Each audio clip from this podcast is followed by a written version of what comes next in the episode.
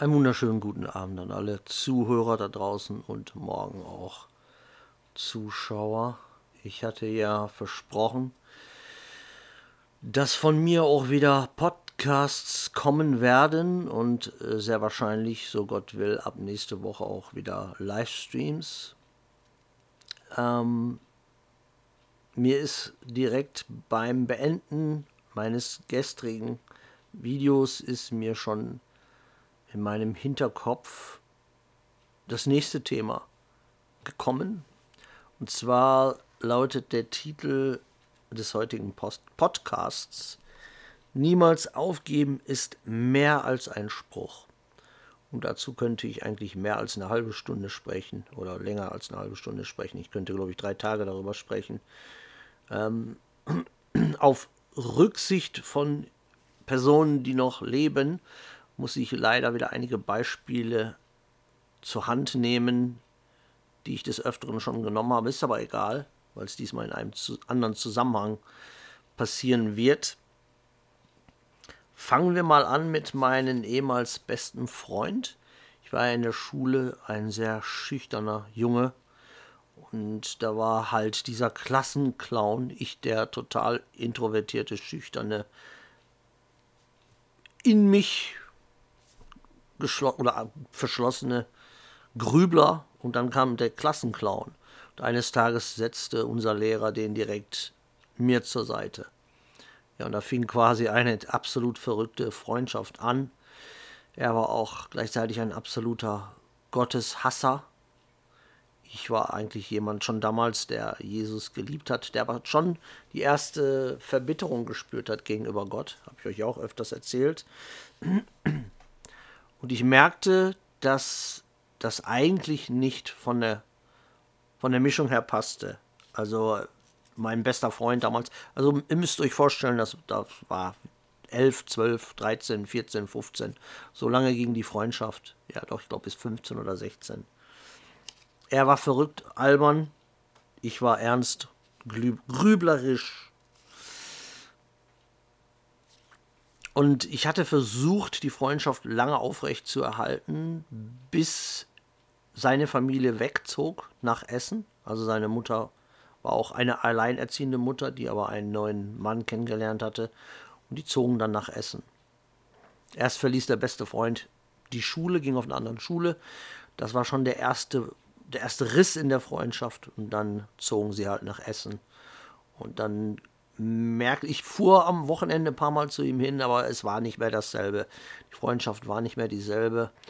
Und ich merkte dann, dass er in die Richtung, ja, in die Nazi-Richtung ging. Und wir waren uns bei einer Sache immer einig.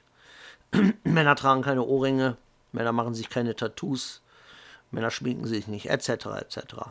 Und als ich dann plötzlich da ankam, hatte, trug er einen Ohrring. Da merkte ich, dass er in eine andere Richtung ging die ich einschlug. Ähm ich versuchte, wie gesagt, diese Freundschaft so gut es ging aufrechtzuerhalten, aber in dem Moment, als ich merkte, dass, sich, dass er sich zu einem komplett anderen Menschen entwickelte, musste ich es beenden. Ich weiß noch, dass er ähm, ein, zweimal angestellt hatte bei mir oder auch angerufen hatte und ich aber mich verleugnen ließ. Damals wohnte ich noch bei meinen Eltern, klar, ich war 15, wie gesagt. Und ich sagte, nee, ich bin nicht da. Es war traurig und ich träume heute noch von diesem ehemals besten Freund. Äh, er hatte sich auch mal gemeldet, ich habe mal darüber gesprochen. Er hatte sich mal aufgrund der Videos gemeldet. Es gibt keine Zufälle, wie man so schön sagt. Er hat mich sofort erkannt nach all den Jahren, also kann ich mich so großartig gar nicht verändert haben. Und er sagte, ja, ich bin doch der und der, wir kannten uns damals. Und er hat mir dann seine Geschichte erzählt, komplett vom Weg abgekommen. Obdachlosigkeit, Drogen, Therapie, Medikamente. Ja.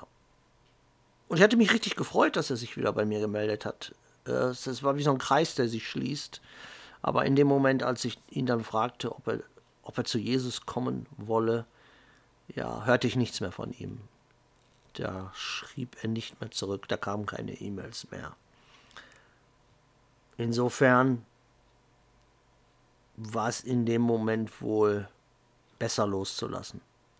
Nicht aufzugeben, sondern loszulassen. Es kann sein, dass Gott ihm irgendwann mal eine weitere Chance geben wird, aber das liegt dann nicht mehr in meiner Macht. Dann muss ich auch wieder einmal von meiner ersten großen Liebe sprechen, meiner Ex, die ich ja schon in etlichen Videos erwähnt habe. Da kann ich mich dran erinnern. Es war ja, es fing ja als Brieffreundschaft an. Ich hatte ja eine Kontaktanzeige aufgegeben in einer großen Wrestling-Zeitschrift, die dann auch veröffentlicht wurde. War sehr kurios damals. Und sie schrieb mich an und rief auch an direkt. Ähm ja, und irgendwann traf man sich dann natürlich auch dort in ihrer Stadt. Ich fuhr dann mit dem Zug dorthin, glaube ich, fast drei Stunden. Und sie hatte vorher Bilder von sich geschickt, wie sie aussah. Und am Bahnhof, als sie dann wirklich da stand in ihrem weißen Kleid, ich kann mich noch daran erinnern, sah nicht so aus wie auf dem Foto. Also da sind inzwischen schon, waren da fünf Kilo hinzugekommen. Aber ist egal. Es war halt meine erste große Liebe. Und als ich sie so da sah, saß, was rede ich für einen Unsinn, als ich da, sie da stehen sah, so wollte ich sagen, und ich aus dem Zug ausstieg, ich, ihr wisst ja, ich bin ein Beobachter, habe ich so direkt in ihr Gesicht geschaut und dachte,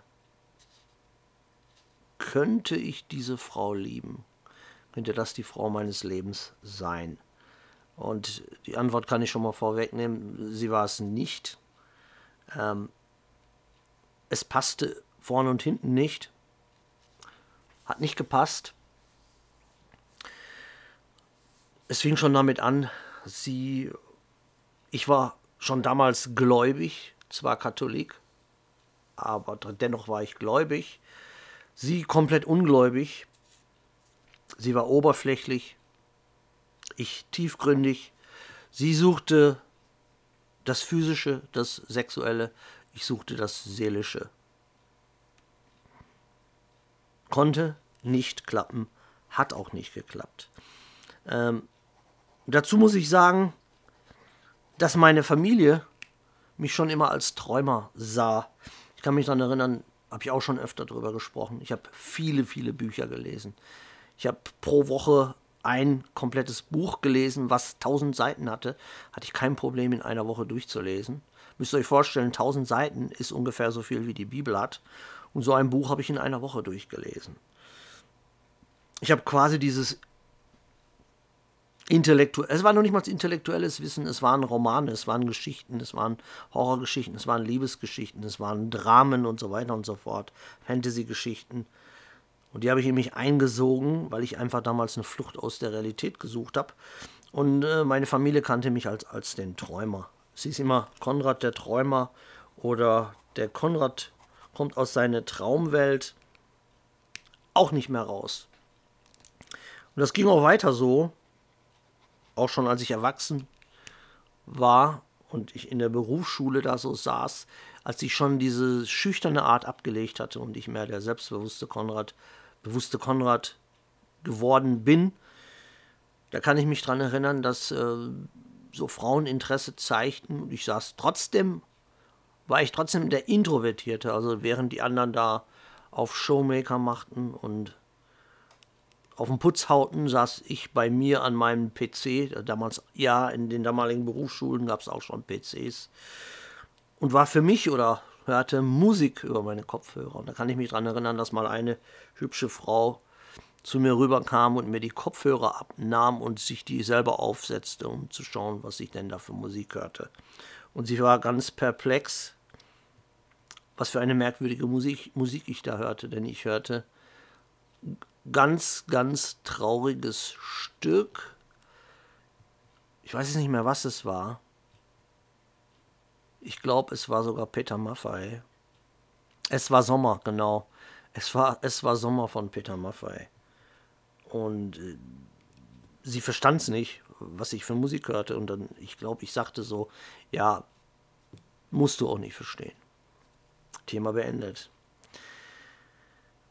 Ähm, das sind natürlich alles Sachen, die, wo jetzt einige sagen werden, ja, wie passt das zum Thema? Aber das Glaubt mir, das führt dahin, dass. Ich muss aber dazu die Vorgeschichte erzählen. Zumal jetzt auch einige Leute fragen werden oder schon immer gefragt haben, wie kommt man vom absoluten Horrorfan zum Christen? Vielleicht muss ich da erstmal anfangen, bevor ich zum ursprünglichen Thema des Podcasts komme. Wie kommt man zum Horror, vom Horrorfan zum Christen? Ähm, da ich ja damals sehr depressiv war, sah ich die Horrorfilme aus einer ganz anderen Perspektive wie andere Leute zur Unterhaltung oder dachten, oh, ihr Leute, die Horror, Leute, die Horrorfilme gucken, die müssen einen an der Waffel haben. Mit denen stimmt was nicht. Ich sah es ganz anders. Ich sah meistens mir Horrorfilme an, wo nicht die Menschen das Opfer waren, sondern ich sah eigentlich das Monster als Opfer. Beispiel Freitag der 13. Der mit der Hockeymaske. Ich weiß nicht, ob ihr die Geschichte kennt. Da geht es ja eigentlich darum, dass dieser Jason mit dieser Hockeymaske, der zwei Meter groß ist und Jugendliche umbringt, der war eigentlich ein Mongoloid, ein Behinderter.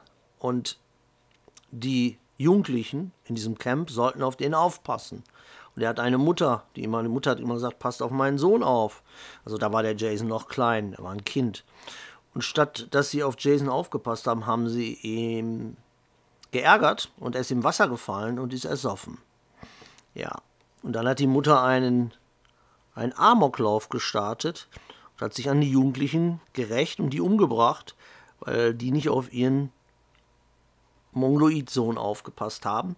Später kam der dann aus dem Wasser als Monster, hat sich eine Hockeymaske aufgesetzt, weil er ja nun mal hässlich aussah und hat die Jugendlichen umgebracht. Aber er hat immer nur die Jugendlichen umgebracht, die Hurerei begangen haben, die gekifft haben, die gesoffen haben, die quasi asozial waren. Insofern war er mein Held. Er hat quasi die bestraft, die, die wirklich böse waren. Also das Böse mit dem Bösen bestraft, das hatten wir auch schon mal in einem anderen Thema. Ähnliches sah ich bei Frankenstein.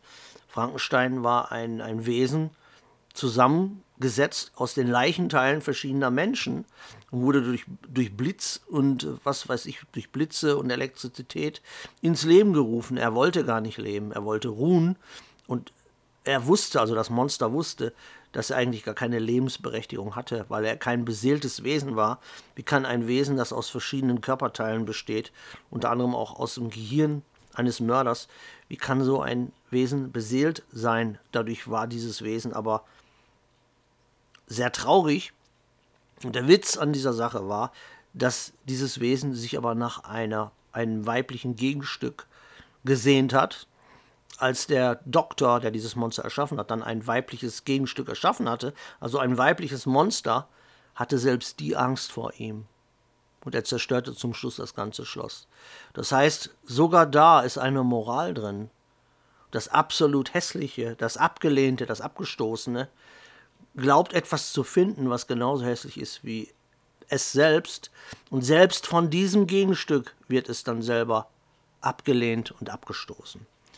Wenn da nicht eine Philosophie hinter ist, dann weiß ich nicht. Ich habe das immer damals versucht, den Leuten zu erklären, die nicht verstanden haben, warum ich Horrorfan bin. Aber sie mussten es auch nicht verstehen. Weil es reichte mir, dass ich es verstand. Die meisten Leute haben ja eh ein, ein ganz eindimensionales Denken. Also ich sah in, in den Horrorfilmen, die ich schaute, sah ich eine Tiefgründigkeit, die kein anderer verstand, die kein anderer verstehen konnte, weil die Menschen einfach entweder zu dumm waren oder zu eindimensional dachten. Und es ging ja noch weiter. Ich sah ja auch gerne so Filme wie King Kong. Ein Riesenaffe, der aus dem Dschungel, aus seiner Umgebung geholt wird in eine Großstadt, wo er eigentlich gar nicht hin wollte, was nicht sein Zuhause war. Das heißt, ein, ein, ein riesiges, starkes Wesen kommt in eine Umgebung, wo es eigentlich nicht hingehört und verliebt sich dabei in eine kleine blonde Frau.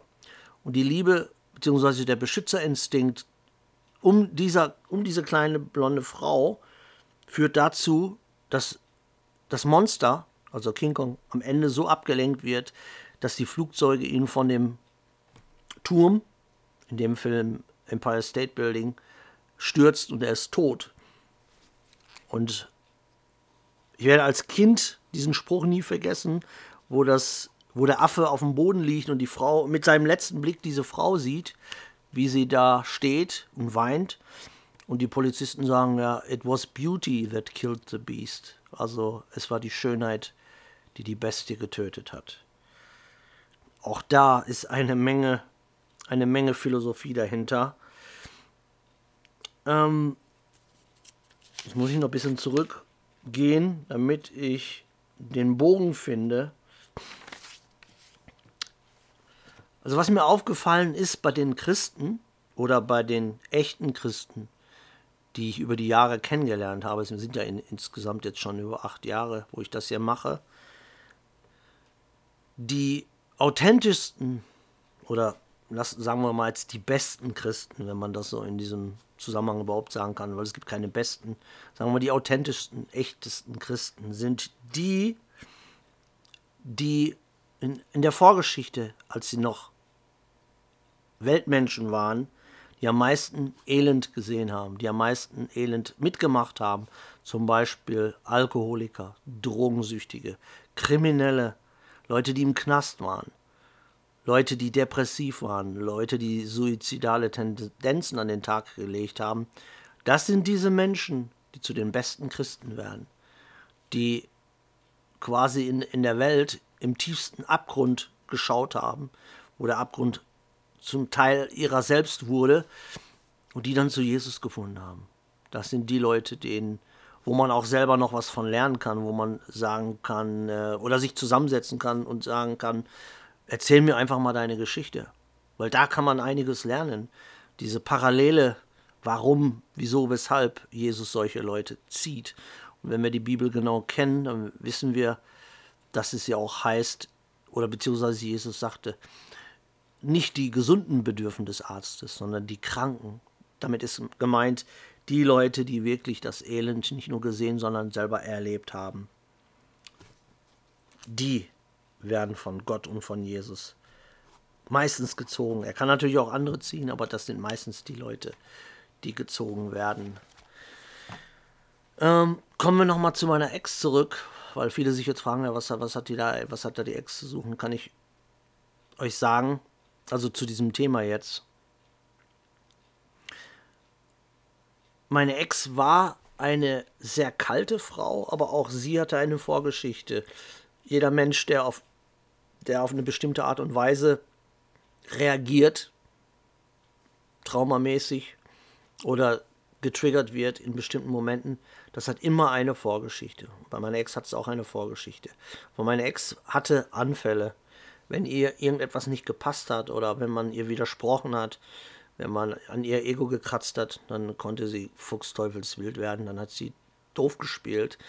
Und ich kann mich an Tage erinnern, wo sie ihre ganze Wohnung auseinandergenommen hat. Also sie war auch ein Mensch, die sich geritzt hat, wo noch keiner wusste, was diese, was Borderline überhaupt bedeutet.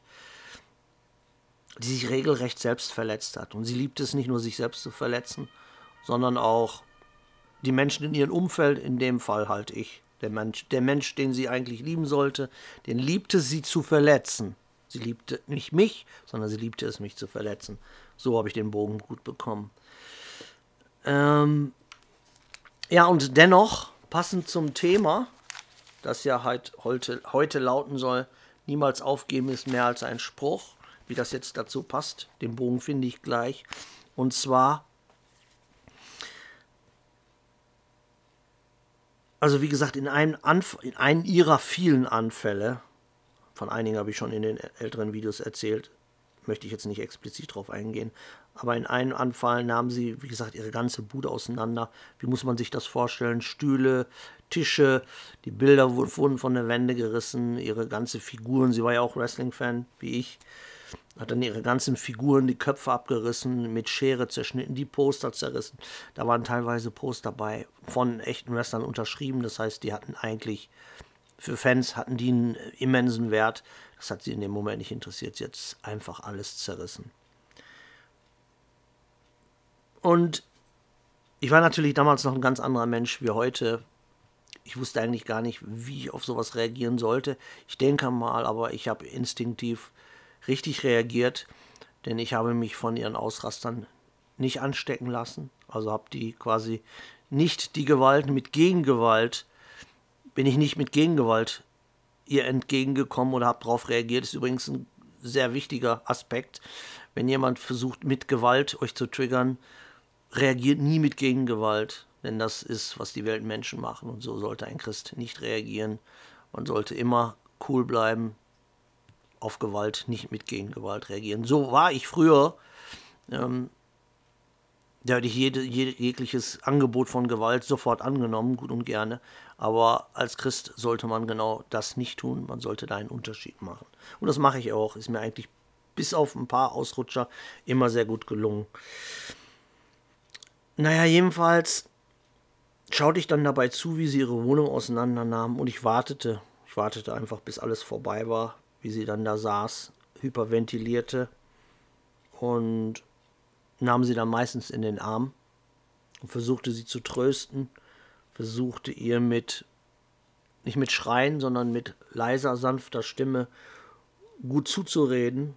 Ähm,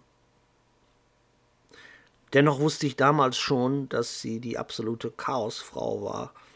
Aber ich wollte sie nicht aufgeben. Ich war schon damals jemand, der nicht einfach so die Klamotten hingeworfen hat. Es war, wie gesagt, meine erste große Liebe. Auch wenn es nicht passte. Es passte weder, passte weder seelisch noch spirituell, allenfalls minimal körperlich, mehr nicht. Für sie war ich einfach nur ein Zuchthengst. Ich habe ja erzählt, sie war nymph also nymphomanisch veranlagt.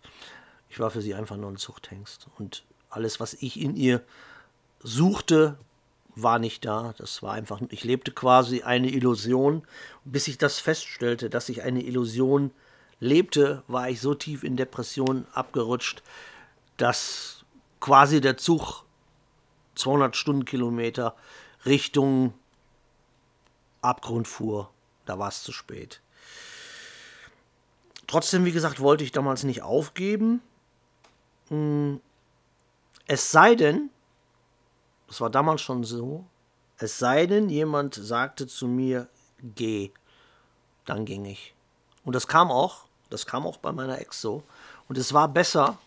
Es war nicht nur für sie. Also ich weiß nicht, ob es für sie besser war. Aber ich weiß, dass es für mich besser war. Weil sonst würde ich hier nicht sitzen. Sonst würde ich wahrscheinlich längst irgendwo unter so eine Brücke hängen. Wenn ich nicht gegangen wäre. Und diese Härte, die sie dabei an den Tag legte, die war wahrscheinlich auch richtig. Denn sie sagte es nicht mit, mit, äh, mit schwerem Herzen, sondern sie sagte es knallhart, so wie wenn ich sage, mach mal das Licht aus. So saßen wir da einfach mit einem Bier. Wir haben Fernsehen geguckt. Ich kann mich noch genau daran erinnern an den Tag. Wir saßen beide auf dem Bett und haben Fernsehen geguckt. Ich trank ein Bier, sie trank ein Bier. Auf einmal guckt sie ganz leger, als ob nichts wäre, zu mir rüber und sagt: Ja, ich spüre nichts mehr, da ist nichts mehr, ich liebe dich nicht mehr.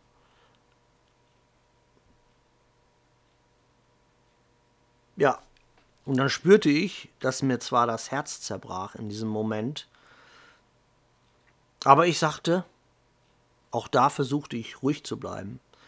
Und ich sagte, okay,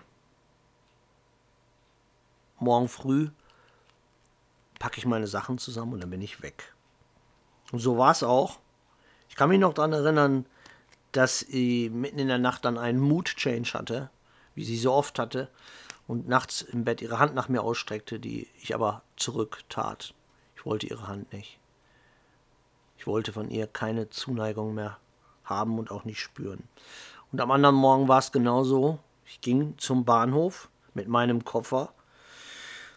Und wie es natürlich wie das Schicksal so es meint, wenn man ist schon am Boden, das, es muss noch härter kommen, es muss noch in einem reingetreten werden. Genau in dem Moment, wo ich zum Bahnhof ging, hatte sie ihre Mittagspause und sie fuhr genau auf mich zu an mir vorbei. Und ich werde nicht vergessen, dass sie mich keines Blickes würdigte. Sie fuhr einfach an mir vorbei, ohne mir in die Augen zu schauen. Und ich weiß noch, dass das eine Sache war, die am meisten mir wehtat. Die richtig wehtat. Das werde ich nie vergessen. Und da wusste ich, jetzt ist es Zeit, Jetzt ist es wirklich Zeit zu gehen. Ich wollte nicht gehen, aber sie wollte, dass ich gehe und dann bin ich gegangen. Und es war besser für mich. Es war wirklich besser für mich, weil ich wäre komplett, komplett getötet worden in dieser Beziehung. Und wenn man so solche Dinge erlebt hat, dann sollte man die. Natürlich ist es auch ein Trauma, ganz klar. Auch dieses Fremdgehen, wie sie mich damals betrogen hat und wie sie immer wieder angerufen hat. Ich kann mich noch daran erinnern, dass es dann dritte Mal auseinanderging und sie aber immer, so wie sie es immer getan hatte. Sie ging fremd 14 Tage rief sie später, äh, rief sie wieder an, ja, ich möchte dich doch wieder zurück. Dann kam ich zurück, es ging wieder ein Jahr gut oder ein halbes Jahr. Dann äh, liebte sie mich plötzlich nicht mehr, dann bin ich wieder gegangen. Drei, vier Wochen später rief sie wieder an, ich brauche dich doch wieder zurück, ich liebe dich doch. Diesmal klappt's, bist du sicher? Ja, diesmal klappt's, okay, ich komme nochmal zurück. Wie doof ich war. Aber das ist, wenn man, wenn man liebt, dann ist man dumm. Man macht dumme Dinge. Man macht einfach dumme Dinge. Es heißt, es heißt im Englischen nicht umsonst falling in love. Also in Liebe fallen. Man fällt. Wenn man Pech hat, fällt man. Und zwar ganz schön auf die Schnauze. Ähm ja, und das war wirklich ein Trauma. Also diese Frau, die hat mich ja noch verfolgt. Da war ich ja, also ein halbes Jahr war ich alleine. Dann habe ich viele Frauen kennengelernt. Hat aber alles nicht geklappt. Es war die Chemie war nicht da, es stimmte einfach nicht. Ich konnte keine Frau finden, wo ich gesagt hätte, ja, das ist, die passt perfekt zu mir. Die kam einfach nicht. Die gab es einfach nicht. Vielleicht gibt es die auch gar nicht, ich weiß es nicht. Aber die gab es auf jeden Fall nicht. Ja, und irgendwann habe ich dann, ihr kennt ja die Geschichte, wo ich Ela kennengelernt habe und in ihren Augen geschaut habe und gesehen habe, da ist ein Mensch, der noch schlimmere Sachen erlebt haben muss, wie ich. Das habe ich in ihren Augen gesehen. Und es war eigentlich keine, es war keine Liebe auf den ersten Blick, das war es gar nicht. Es war einfach eine Stimme, die sagte, auf diese Frau musst du aufpassen. Diese Frau musst du aufpassen. Und das ist, das ist die Bedeutung dahinter. Und dennoch rief zu der Zeit immer noch meine Ex wieder an. Immer und immer wieder und schickte mir Videos und schickte mir Fotos und ähm, ich war längst ausgezogen, hatte eine neue Wohnung, da hat sie die Adresse rausgefunden, schickte dort Briefe hin, fand meine Haus, neue Hausnummer raus und äh, Handynummern. Es ging fast zehn Jahre, dass sie mich immer und immer wieder anrief, bis irgendwann dann Schluss war, wo sie es dann scheinbar kapiert hat, dass ich, dass ihr diesmal ihr Zug abgefahren war. Äh, und das ist auch eine Sache, die die man gehen lassen musste.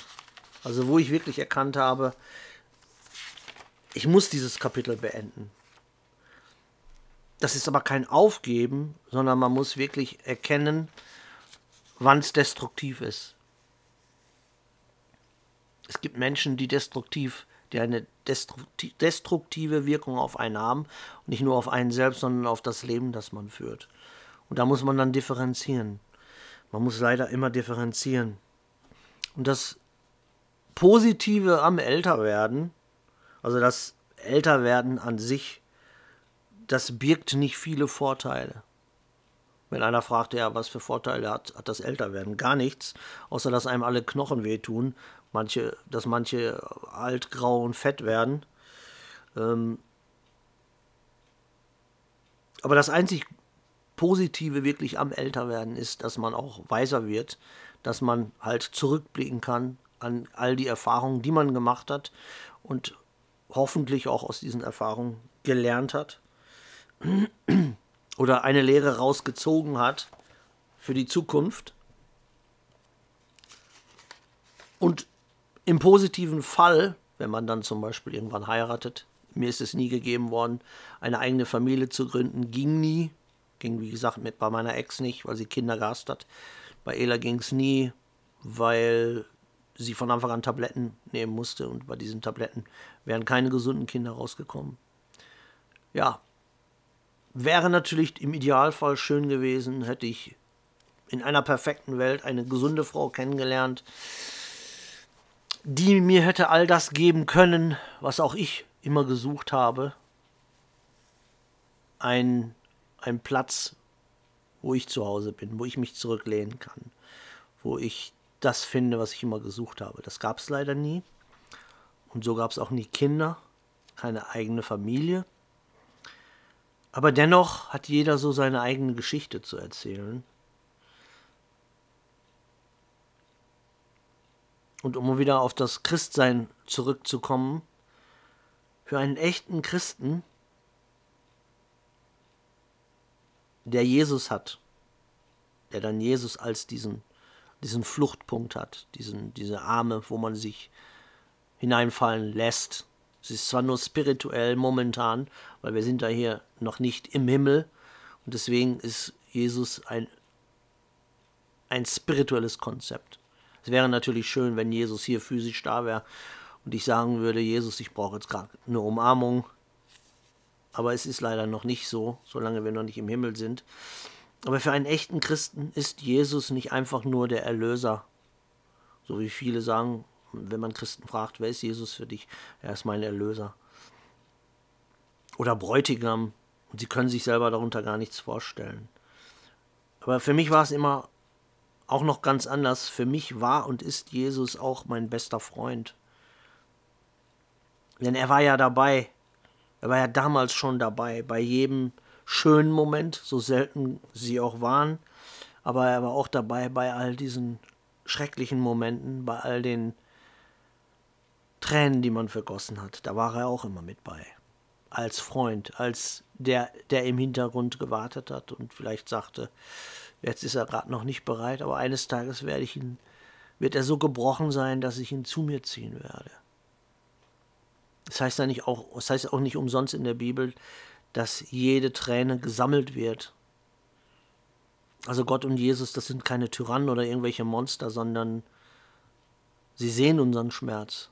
Sie erkennen unseren Schmerz. Und der ist nicht umsonst. Auch wenn wir hier oft in dieser Welt oft denken, wen juckt es eigentlich, dass ich leide? Wofür quäle ich mich eigentlich rum? Es juckt doch keinen. Doch, es wird alles gesehen. Jesus sieht's.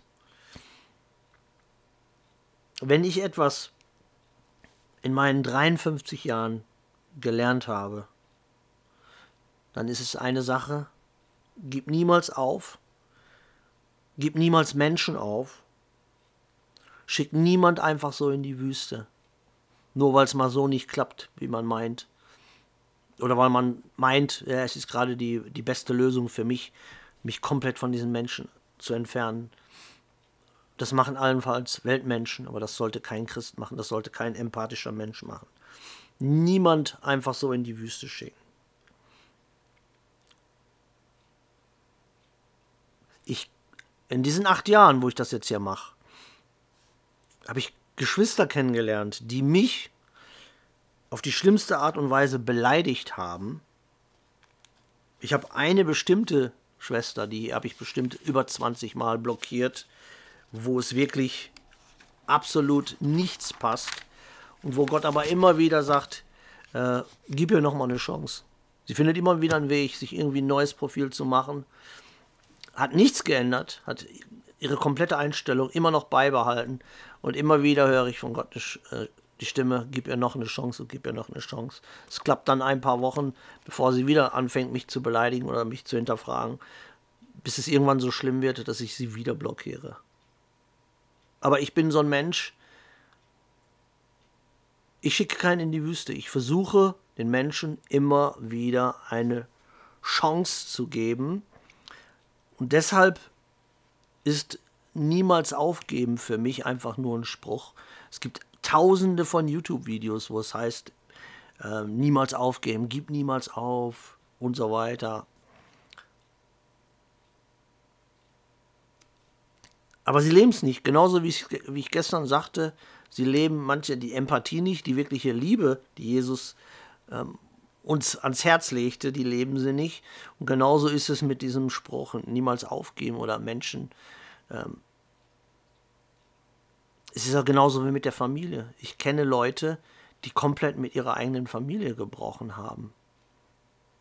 Auch viele Christen, wo zum Beispiel die ganze Familie ungläubig ist und die sagen, ne, meine Familie will nicht zu Jesus kommen, also möchte ich mit dir nichts zu tun haben, was falsch ist.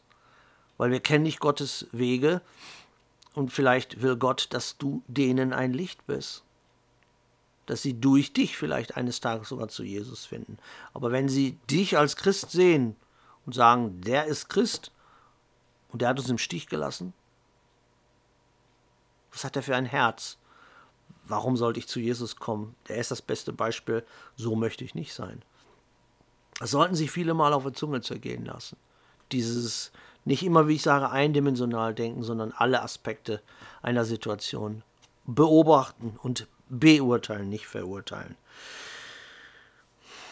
Ja, und um nochmal auf diesen einen Freund zu sprechen kommen, der sich ja da bei mir gemeldet hatte und mir sein, von seinem Leben erzählt hat, was ja auch ein reines Chaos war. Aber er wollte nicht.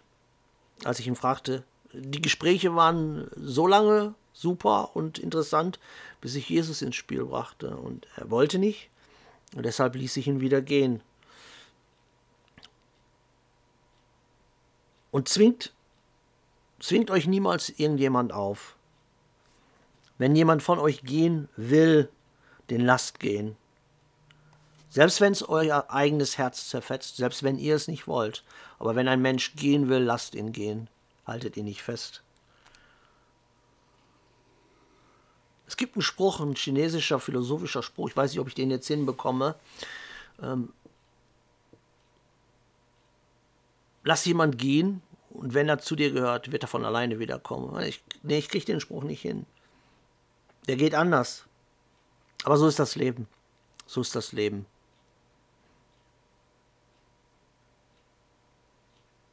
Mal gewinnt man, mal verliert man, sagt man ja auch. Viele gewinnen viel, manche verlieren alles. Nur aufgeben sollte niemals eine Option sein. War auch für mich nie, wird auch nie sein. Aufgeben. Also meinen Glauben werde ich nie aufgeben. Zu kämpfen werde ich nie aufgeben. Und ähm, auch andere Menschen. Ob es Geschwister sind, ob es Familienmitglieder sind, selbst Familienmitglieder, die vollkommen gottlos sind, werde ich nie aufgeben. Wenn jemand bei mir 4 Uhr nachts anschellt, aus der Familie, selbst wenn ich mit dem Streit hatte oder so, werde ich den nicht rausschmeißen. Und genau das sind die einzigen Vorteile des Älterwerdens. Und ich bin schon etwas älter und schon länger auf dieser Welt als so manch anderer. Und habe auch, muss ich sagen, das sage ich jetzt nicht aus Stolz, ich habe sehr viel mehr erlebt wie andere in meinem Alter. Vieles davon sehr schlimm, traurige Dinge, schmerzhafte Dinge, Menschen sterben sehen. Ich habe Menschen gesehen, die sich ganz, ganz schlimme Dinge gegenseitig angetan haben. Aber was ich dabei auch gemerkt habe oder was mir aufgefallen ist, dass jeder Mensch Fehler macht. Jeder macht Fehler, jeder kann Fehler machen. Und das ist nie der Punkt. Das sollte nie der Punkt sein. Weil so sind die Menschen. Solange es Menschen gibt, wird es so sein, dass Menschen Fehler machen. Der Punkt ist, wie geht man in bestimmten Situationen damit um? Mit den Schwächen der Menschen, mit den Fehlern. Zum Beispiel, wenn ihr einen, ein Familienmitglied habt, das Alkohol, der Alkoholiker ist oder die Alkoholikerin ist und die trotzdem nach euch die Hand ausstreckt, dann könnt ihr nicht sagen, na, das ist, der ist ein Säufer, mit dem will ich nichts zu tun haben. Das ist falsch. Oder jeder hat irgendwie einen Onkel, der ein Säufer war oder der komisch war, ne, den, mit dem wollen wir nichts zu tun haben. Auch das ist falsch. Viele nehmen sich jetzt die Bibelstelle her aus der, aus der Bibel, wo es heißt, ja, mit Ungläubigen sollen wir nicht mal an einem Tisch sitzen. Ihr wisst ja gar nicht, wie lange dieser Mensch noch ungläubig sein wird. Vielleicht hat Gott euch ja dahingestellt, dafür zu sorgen, dass dieser Mensch kein Ungläubiger mehr sein wird in Zukunft. Deswegen ist es immer wieder wichtig, ich kann es nicht oft genug sagen, Vorsicht vor diesem Schubladendenken. Vorsicht einfach Bibelstellen ohne Kontext rauszuziehen und dies als, als Vorwand zu nehmen, um die eigene Lieblosigkeit zu frönen oder die Empathielosigkeit zu rechtfertigen. Das kann ganz schnell nach hinten losgehen. Ähm, also wie geht man in bestimmten Situationen mit Menschen um? Und genau da zeigt sich bei vielen erst der Charakter oder der Mangel desselbigen. Das ist, was ich festgestellt habe.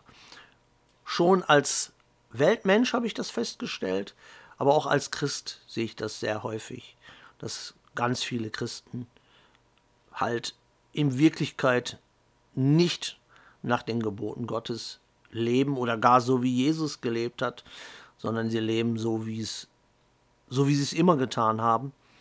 Nur sie macht es noch eine Spur schlimmer, weil sie ihr altes Ich nun mit Bibelstellen rechtfertigen wollen, was falsch ist. Und da haben wir wieder die Kurve gefunden, auch zu der, dem, was ich gestern gepredigt habe. Weil da muss jeder vorsichtig sein. Und äh, auch ich habe es schon gemerkt, dass ich in solche Verhaltensweisen gefallen bin und Dinge mit Bibelstellen rechtfertigen wollte. Insbesondere am Anfang meines Wegs habe ich das oft getan. Wenn mich Menschen angeschrieben haben oder ich in Kommentaren beleidigt wurde, ja, einfach sofort weg damit, gar nicht lange damit beschäftigen. Oder mal jemand eine andere Meinung hatte wie ich, einfach abstoßen. Aber das geht nicht. Das können wir nicht. Es sei denn, Gott sagt's. Dann, dann, dann ist es okay. So ist es auch mit Familienmitgliedern, Verwandte, Freunde aus der Vergangenheit, Schulfreunde, was auch immer. Immer erst Gott fragen. Sofern Gott zu euch spricht. Weil wenn Gott gar nicht zu euch spricht, bringt es nichts, Gott zu fragen. Was auch wieder so eine Stelle ist, wo ganz viele Leute oder ganz viele Christen sagen, ja, ich habe es schon mit Gott abgeklärt. Sie haben es gar nicht mit Gott abgeklärt, weil Gott noch gar nicht zu ihnen spricht. Und das ist dann das zweite Problem. Aber das ist vielleicht etwas für ein, für ein anderes Thema. Es war diesmal nicht, nicht für jeden vielleicht, aber ich denke mal, dass die einigen was damit an, einige das was mit anfangen können, weil jeder hat seine Geschichte. Also die meisten Geschwister, die ich habe, die haben alle eine Vorgeschichte und die haben nicht alle Zuckerschlecken. Deren Leben war nicht Party und Regenbogen, die aus der Tasche fallen, sondern ich bin auch Gott dankbar dafür, dass ich etliche Geschwister habe und kenne, deren Weg wirklich mit Dornen übersät war. Aber gerade solche Leute haben meistens eine sehr interessante Geschichte zu erzählen. Und ich denke mal, das hat auch heute hier reingepasst. Doch, ja. Weil auch das Menschliche passt rein. Und wir kommen ja als Menschen zu Jesus. Und das ist das Wichtigste. Ich denke mal, das ist das, was wir mitnehmen können. Dieser Schmerz, der ist nicht vergessen. Tränen sind nicht vergessen. Schämt euch auch nicht der Tränen. Insbesondere bei den Frauen, aber auch Männer. Es ist nicht ein Zeichen, dass man arm ist, auch mal zu weinen, sondern es gehört auch Stärke dazu, insbesondere für andere zu weinen, aber auch mal für sich selbst.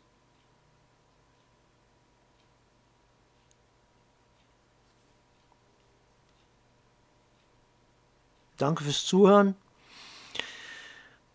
Ähm, wenn noch Fragen sind, schreibt mich einfach an. E-Mail konradgregorleik.hotmail.de oder hier auf Anchor, auf Spotify oder wenn ihr es auf YouTube geschaut habt, guckt auf YouTube oder kommt auf meinen Telegram. Ich habe auch eine kleine Gruppe, die heißt Konrad und der Weg mit Jesus.